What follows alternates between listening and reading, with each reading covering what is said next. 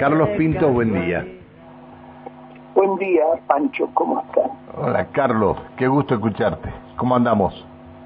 Igualmente, bien, gracias a Dios, bien. Bueno. Un poco sorprendido con esto, estas noticias. YPF, YPF más o menos tomó la misma, este, la misma eh, posición que tomaron eh, el día domingo en la madrugada este Action eh, eh Puma y Action eh, Puma y y Shell, ¿no? Eh, Puma Puma aumentó también. Sí. Sí, sí, sí, todos aumentaron. 101 la Super, 126 la Infinia, 116 el Diesel y la Infinia Diesel 100 150 pesos con 7 centavos. La verdad que 150 pesos es, es como chocante, ¿no es cierto? ¿Te, parece? ya, es un número importante. Qué bárbaro. ¿Esto lo estaban esperando ustedes? Y Pancho, eh, nosotros hablamos en el último momento y, según este eh, y según los este, expertos, los estadistas y los economistas eh, hablaban de que el combustible estaba atrasado después del aumento todavía arriba de un 20%. Y esto hace dos meses atrás y en estos dos meses la inflación dice que ha sido de alrededor del 6% mensual, o sea que eh, este aumento eh, creo que no había escapatoria, tenemos una inflación en dos meses del 12%, así que aumenta el combustible el 10% o el 11%, eh, eso significa que sigue atrás de la inflación y no que, que la provoca. Está. Eh, ahora, eh, más allá de las necesidades que pueda haber un sector u otro, ¿te podés imaginar que los nuevos camiones que, que tienen que usar el, el, Infinia... 150. Este, 150. Sí. Pero bueno, este, a lo mejor con esto eh, se logra de que se que se normalice el abastecimiento también. Eh, no olvides que el, abastecimiento de gasoil está bastante, bastante complicado. Eh, así que eh, todo esto ayuda de que por lo menos haya, haya una provisión de combustible normal, que eso sí, nosotros ya lo hemos pasado y lo hemos hablado en otra oportunidad, eso sí que realmente causa problemas cuando no está el combustible. Eh, caro duele, pero que no esté eh, ya, es muy complicado.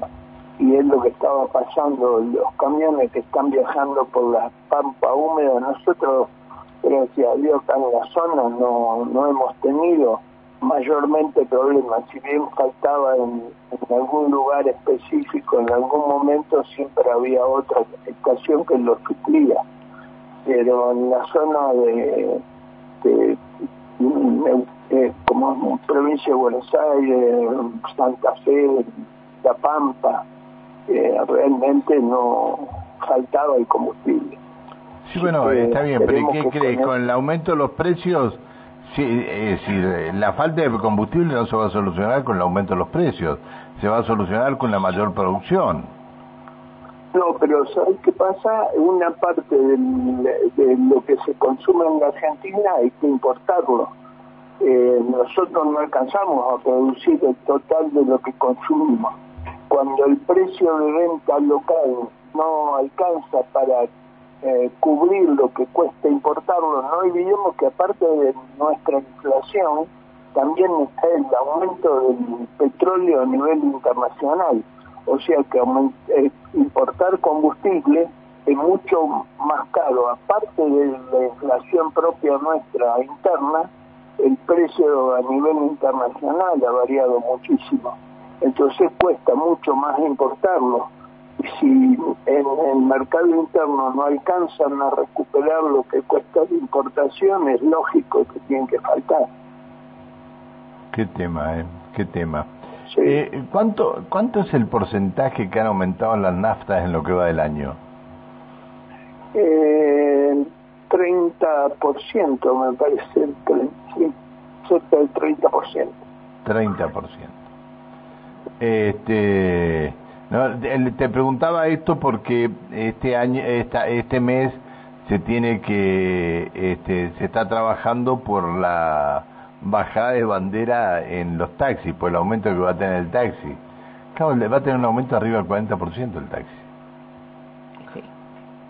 Va a tener va a tener un aumento arriba del 40%, porque si bien eh, antes de este aumento es cuando tendrían que haber tomado el precio del, del eh, gasoil este, premium, eh, creo que, que no lo van a no lo van a hacer con el precio ese, sino lo van a hacer con el precio actual que es trasladado inmediatamente a la tarifa, ¿no? Qué locura, por Dios.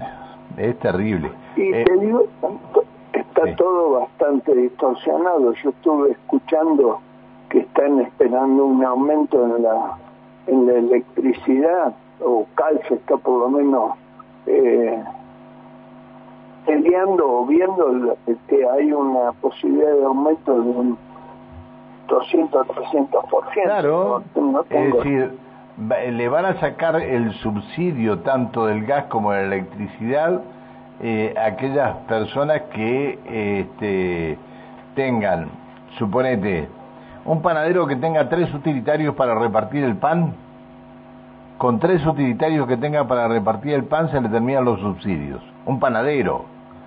Es decir, ah, si a tu casa, si en tu casa tenés tres autos, eh, vos te van a sacar eh, los subsidios. Pero un panadero, un laburante como un panadero que tenga tres vehículos afectados a la panadería, pa, se le terminaron los subsidios. Este, ah, quien tenga tres casas, se le terminaron los subsidios. Quien tenga, bueno, eh, si son Pero bastante... ese panadero va a suplir también al, al hombre, al necesitado, que tiene, y entonces... Pero este es el tema, este es el tema yo lo que digo es, ¿a cuánto, cuánto va a ser la inflación del próximo mes con todo esto? Claro. Sí, sí, hasta ahora lo vienen manejando y teniendo y estamos arriba de un 6%. No me quiero imaginar lo que va a pasar después de esto.